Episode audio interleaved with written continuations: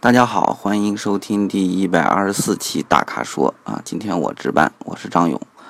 嗯，明天就放假了，先祝大家端午节快乐吧！最美好的一周都是从放假开始的。呃，说一个小插曲吧，其实选车跟跟跟吃粽子，我觉得差不多。呃，就是看好吃不好吃。你要说非要说哪个车比哪个车更强，或者说有什么排第一、第二，这假如米其林来排一个粽子的话，那这是米其林的事儿。那至于好吃不好吃，其实就是个人的事儿啊。我觉得是这么一个一个理解方式吧。好，话不多说，我们今天来回答问题。啊，第一位网友叫回忆，他说了，请大咖指点迷津。我觉得这个迷津倒不是很有很大的问题啊。他说想买一辆小型 SUV，在绅宝 X35 和吉吉利的帝豪 GS 这两款车中纠结。然后呢，说这个绅宝 X35 这个 4AT 跟1.5发动机是不是有点落伍了？然后这个 GS 的 1.3T 和1.8呃自吸选哪个？然后 GS 还用了双离合，这双离合变速箱怎么样啊？所以说，说问问该怎么选。我觉得您说的都已经很清楚了。呃，就我看来啊，这个那肯定是选吉利帝豪 GS。在这二者当中，我我是觉得 GS 是更值得期待的啊。以前我也不看好吉利，我现在我特别看好它。呃，在之前的那个语音答复上，我也。发表了相类似的观点吧。其实您这说的，我看出来您也是比较懂车的。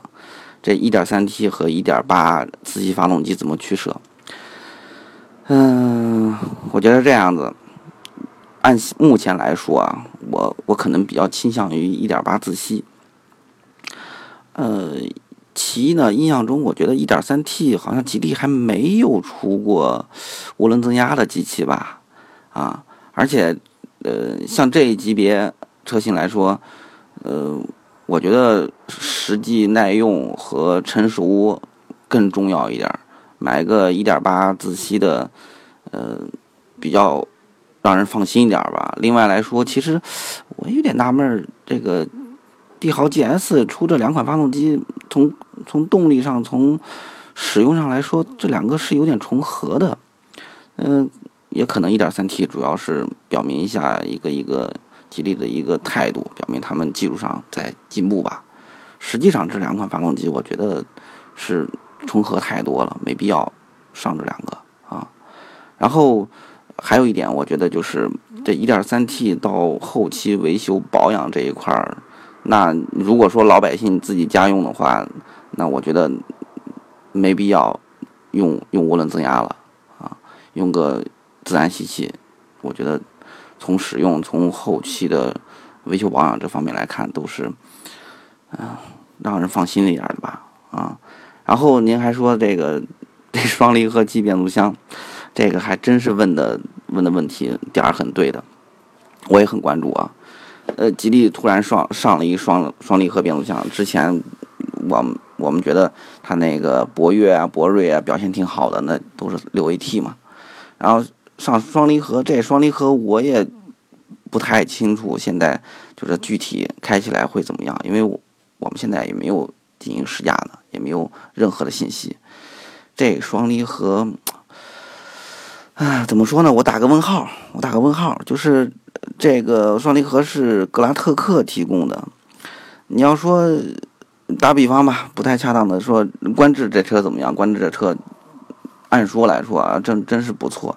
但是我觉得最大的一个失误吧，就是用了双离合，这双离合也是格拉特克提供的啊。但是在在这儿不能说，呃，一说都是格拉特克提供的就就一棍子打死啊。其实也看调教和匹配，对吧？然后整体来看，咱把发动机跟变速箱两个整体来看，就目前来来说还没有真实体验。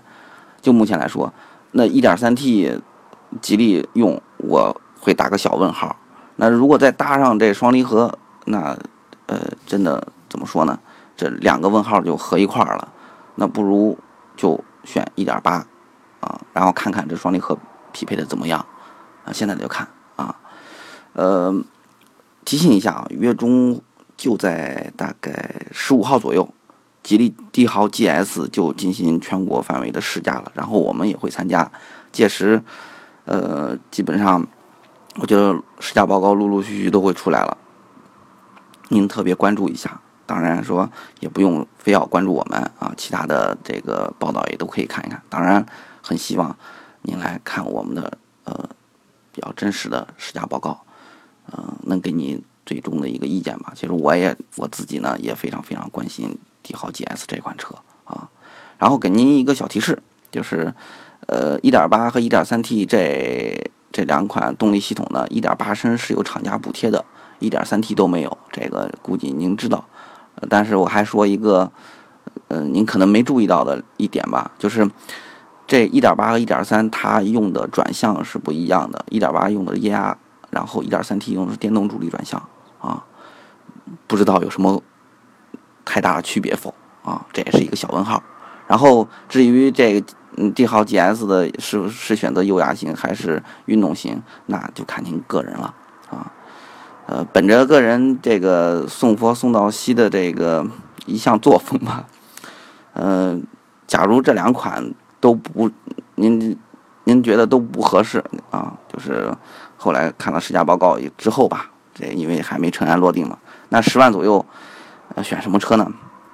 我就给个大概的方向吧，因为这十万左右自主品牌密密麻麻 SUV 太多太多了，我就说一下，就是您可以关注一下传祺、奇瑞、长安啊。就关注这三家吧，好吧，嗯，希望帝豪 GS 这个像之前的博瑞、博越一样继续给我们惊喜，也希望您能选到自己心仪的车型。好，好，我们接下来下面一个问题，这位朋友叫亮，说逍客2016和本田 XRV 怎么选？逍客呢是2.0精英版，XRV 选1.5的。然后说他挺喜欢逍客，但是他老婆喜欢 XRV，可以商量。嗯，这句话你你你可得斟酌一下啊。呃，然后主要用途呢就是家用，跑长途回老家。然后他觉得逍客底盘悬挂好，然后这个夫人呢觉得 XRV 好看，说呃他现在也在纠结这事儿，嗯，想推荐一下。那其实呢，这个就是。这个男人跟女人这个选车看看世间万物的一个区别了，对吧？您说了半天这个底盘和和悬挂这些看不见东西，嗯，这这女人就看到外表，觉得这个外表看中了，这就无所谓了啊。所以说呢，呃，我觉得按照您那个。您这个这个对车理解呢？我觉得这个说数据也没什么用，这这您都知道。然后最重要一点是，您夫人估计也不会听这些枯燥的数据啊，所以说我就不会在这方面说太多了。只不过我就有一点疑问啊，您为什么选逍客2.0精英和 XRV 1.5这两个进行对比呢？因为逍客是这个价位是十五万两千八。然后一点五的 XRV 十四万都不到，对吧？呃，而且从车型上来说，明显逍客要比这个 XRV 要要大一个级别，呃，虽说大的不是很多吧，那 XRV 典型的小型 SUV 啊，呃，咱咱不说其他的了，从动力、从尺寸、从行李箱空间、行李箱容积，包括轮胎这方面，差别都比较明显。这个有点疑问，所以说这个您要真 真要选这个 XRV，虽然说好看啊，我觉得您给夫人看一下外，除了外观啊，看一下里面。比方说，就就就就拿这个最表象的东西啊，拿出来看一下。这1.5升的 XRV，我查了一下，手动空调、卤素前大灯、织物座椅、倒车雷达，这。真是基本上没有什么东西啊，呃，我觉得不是很值啊，这就比它贵那么一点啊，而且我就看了一看，即便说您您选个一点八升的舒适版，对吧？所有的配置我我搂了一遍之后呢，我觉得可能有吸引力的就是全景天窗了，但是至少那空调它还是手动的啊。呃，你，然后说你要说哪个这个逍客开的好，呃，比较好的话，底盘比较扎实的话，估计没什么用。所以说我这边给您一个折吧，我 我只能帮到您这儿了啊。就是有个杀手锏，就是大，是吧？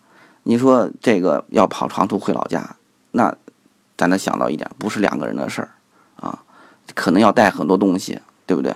你的这这往以后长远的想，要要要回老家，这总要大包小包很多东西了。另外，不知道您这边有没有孩子啊？如果将来有孩子的话，那这这东西真是少不了，买个大的，真的是。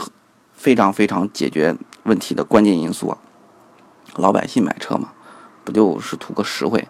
所以说，最终最终，这个总结到一点，我觉得，如果您特真的喜欢逍客的话，呃，给您夫人说这么一句话，就是百姓买车多多益善，而善莫大焉，好吧？啊，然后当然还是像上一个问题一样，咱再送到底啊！假如你这个意见分歧比较大啊，这两款车都不选，闹掰了，那么我觉得您可以看一看马自达 CX 吧，啊，应该是这个月就会上市，价格也在您选择范围之内，那当然也也挺好看，而且也挺有个性的，对吧？好吧，嗯，呃，兄弟，我就帮您帮到这儿了啊，呃，下面呢就。不再回答问题了，给大家呃省点时间，呃好好过过节过端午节吧，好，然后注意一下，呃在端午节期间呢，我们的微信公众号还会照常发布精彩内容，随时奉上，好吧？好，谢谢大家，然后嗯还是老老老话，希望大家继续关注我们的微信公众号和成品网啊，订阅我们杂志，好吧？好，谢谢的，下期节目再见喽。